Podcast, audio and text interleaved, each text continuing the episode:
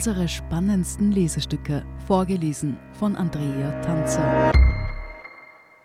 Heute Jetzt sind alle wieder da von Lisa Nimmervoll. Schluss mit Schichtbetrieb für die älteren Schülerinnen und Schüler. Seit Montag dürfen auch sie, wie schon bisher die Kinder in den Volksschulen, wieder zurück in ihre Klassen zum Präsenzunterricht. Es ist eine fast normale Schule, in die die jungen Lernenden zurückkehren, denn das, was in pandemischen Zeiten draußen gilt, gilt auch drinnen. Hygiene- und Abstandsregeln haben sie ohnehin schon verinnerlicht und auch Masken sind schon alltägliche Accessoires geworden. Wer am Unterricht in der Schule teilnehmen will, muss sich dreimal pro Woche auf das Coronavirus testen. In der Zwischenzeit wurden auch die Volksschulen mit zuverlässigeren Antigentests ausgestattet.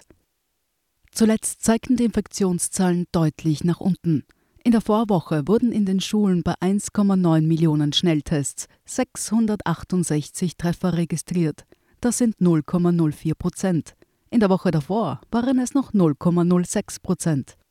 Für den Bildungsminister ist das Testsystem, er sprach von einer bahnbrechenden Teststrategie, neben den weiter gültigen Sicherheitsmaßnahmen einer der wichtigsten Garanten für die Öffnung der Schulen. Heinz Fassmann meint, die Schülerinnen und Schüler sind die meistgetestete Bevölkerungsgruppe. Wir können infektiöse Kinder so schnell erkennen und verhindern, dass sie andere anstecken.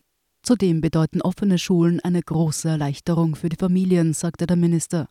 Und wie weiter in den Schulen? den Turbo einlegen und bis zu den schon recht nahen Ferien noch einmal Vollgas geben im Unterricht, nachholen, was das Zeug hält? Davor warnt der Bildungswissenschaftler Stefan Hoppmann im Standardgespräch und erklärt, ich würde mir wünschen, Sie würden die Zeit nützen, um zusammenzufinden und wieder Lernfreude herzustellen. Das vergangene Schuljahr war eine enorme Herausforderung und Belastung für Kinder und Jugendliche. Sie konnten soziale Beziehungen nicht pflegen, viele hatten familiär ganz schwierige Situationen. Sie brauchen jetzt gemeinsame Erfahrungen mit Gleichaltrigen und Nähe. Das ist entwicklungsmäßig wahnsinnig wichtig. Sie brauchen wieder Boden unter den Füßen nach diesem Corona-Jahr, das sie großteils allein zu Hause verbracht haben. Das wäre die Wunschvorstellung des Experten. Die schulische Wirklichkeit, befürchtet Hoppmann, wird eher so aussehen, dass es vielerorts ein Hängen und Würgen gibt, weil sich viele Lehrkräfte genötigt fühlen, irgendwie noch möglichst viel Stoff durchzubringen. Dabei sei der Stoff jetzt nicht das Wichtigste, sagt Hoppmann, der auch nicht in den Chor vom verlorenen Jahr einstimmen will. Die Kinder und Jugendlichen haben viele Erfahrungen gemacht, die für ihr Welt- und Selbstverhältnis mehr bringen als ein normales Schuljahr. Jetzt geht es darum, dass sie miteinander schauen. Wie gehen wir mit dem um, was wir hinter uns gebracht haben? Das war eine Erschütterung ihres Welt- und Selbstverhältnisses. Lernen hängt aber zentral vom Selbstvertrauen ab. Damit diese Schülergeneration nach der Corona-Zäsur überhaupt wieder eine gute Basis zum Lernen entwickeln kann, brauche sie positive Erfahrungen, Bestärkung, Bestätigung und Anerkennung, sagt Hoppmann. Nicht so sehr für irgendwelche Schularbeiten und Kompetenznachweise in letzter Minute. Das kann Material sein, aber darf nicht Maßstab sein. Für die langfristige Lernfähigkeit dieser Kinder und Jugendlichen ist die Herstellung von Lerngemeinschaft und Selbstvertrauen jetzt viel wichtiger. Aber so ganz ohne Maßstab das Schuljahr beenden? Was tun mit Zeugnissen?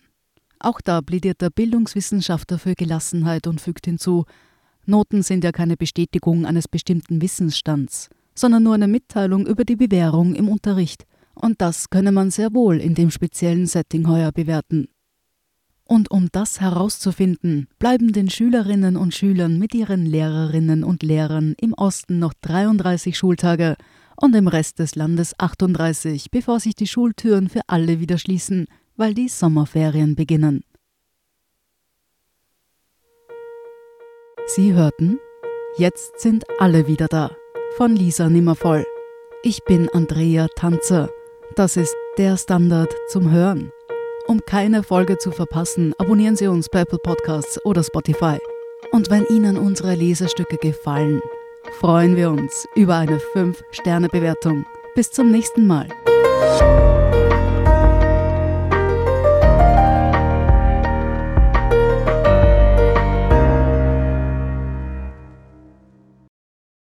Guten Tag, mein Name ist Oskar Bonner.